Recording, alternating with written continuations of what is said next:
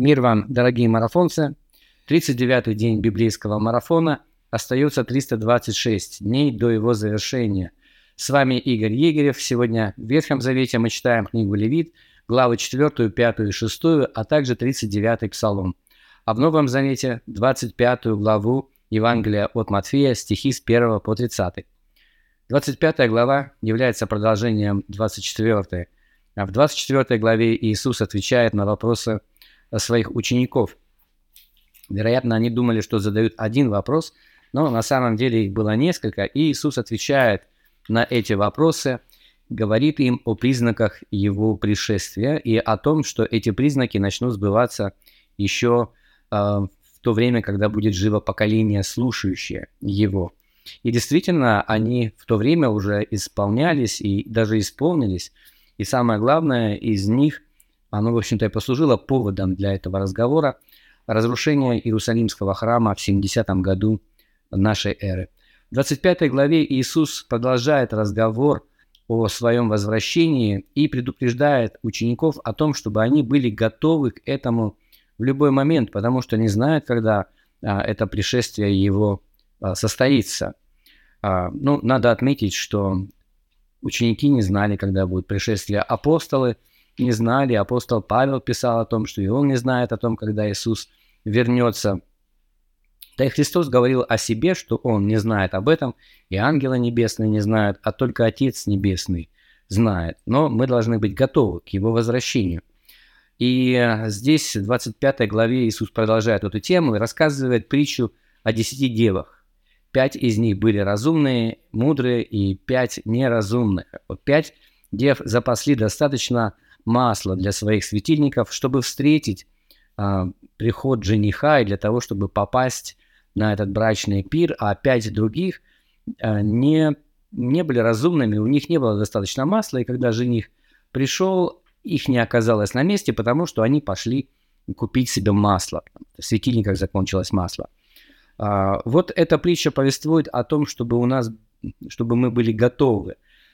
Что символизирует собой это масло? Ну, Э, и есть споры относительно этого.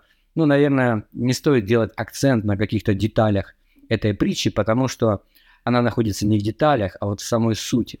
Христос в ней говорит о том, чтобы мы были готовы. Мы не знаем, когда Иисус придет. Он, может быть, придет сегодня, сегодня вечером, может быть, даже раньше, мы не знаем.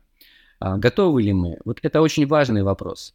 Потому что мы-то ведь очень часто живем так, как будто бы он придет еще не скоро. Мы ведь а, сколько времени, сколько лет мы уже прожили, да, и его не было, а христианство существует уже 2000 лет, Христос еще не вернулся, и люди привыкают к мысли о том, что, ну, он еще, наверное, не скоро придет, в то время как он может прийти а, в любой момент.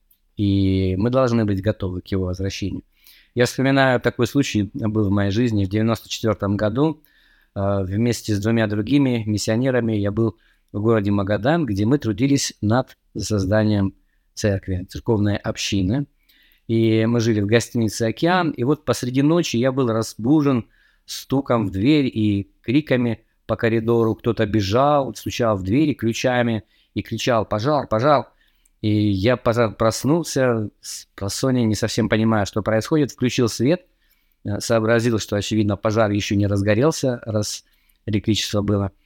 И мне необходимо было сообразить, что взять с собой. Самое ценное, чтобы я мог с этим выпрыгнуть в окошко. А я жил на втором этаже, но под моим окном был а, козырек а, подъезда, поэтому было невысоко прыгать.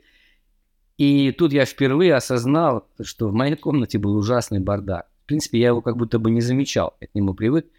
А, но здесь, когда мне нужно было срочно сообразить и взять с собой самое ценное, я понял, что сделать это очень трудно. Слава богу, пожар был а, не очень сильные, только лишь было задымление в одной комнате, а, и поэтому совершенно никто не пострадал, и мне не нужно было никуда выпрыгивать. Но этот пример для меня остался как вот иллюстрация к тому, что я должен быть готов. Я, кстати сказать, привел свои вещи в порядок именно для такого случая. Мало ли что может произойти. В порядке ли моя жизнь? Все ли в ней на местах? В каком отношении мои, в каком состоянии мои отношения с ближними? с, и дальними в том числе, с Господом. а, все ли в нем, все ли в моей жизни соответствует ожиданиям Бога. Если Он вернется вот сегодня, готов ли я к Его встрече? Давайте подумаем над этим. Это вопрос а, очень важный. Я, я бы сказал, не просто очень важный, а, наверное, жизненно важный. Прочтем часть 25 главы с 1 по 30 стих Евангелия от Матфея, а также книга Левит с 4 по 6 главу и 39 псалом. Обратите внимание на вопросы, которые я, как обычно, прилагаю к своему видео. Задавайте ваши собственные, комментируйте и подписывайтесь на наш канал «Библейская среда». И пусть Господь благословит вас.